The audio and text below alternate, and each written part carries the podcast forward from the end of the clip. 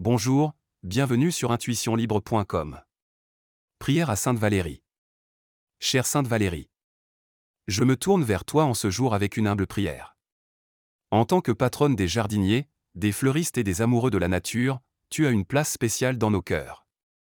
Nous te prions pour que tu veilles sur nos jardins, sur nos plantes et sur toutes les créatures de la nature.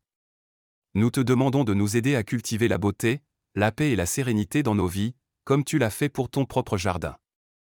Nous te supplions de nous aider à être des gardiens responsables de la nature et de ses merveilles. Que nos jardins soient des sanctuaires de paix, d'amour et de guérison pour tous ceux qui y entrent.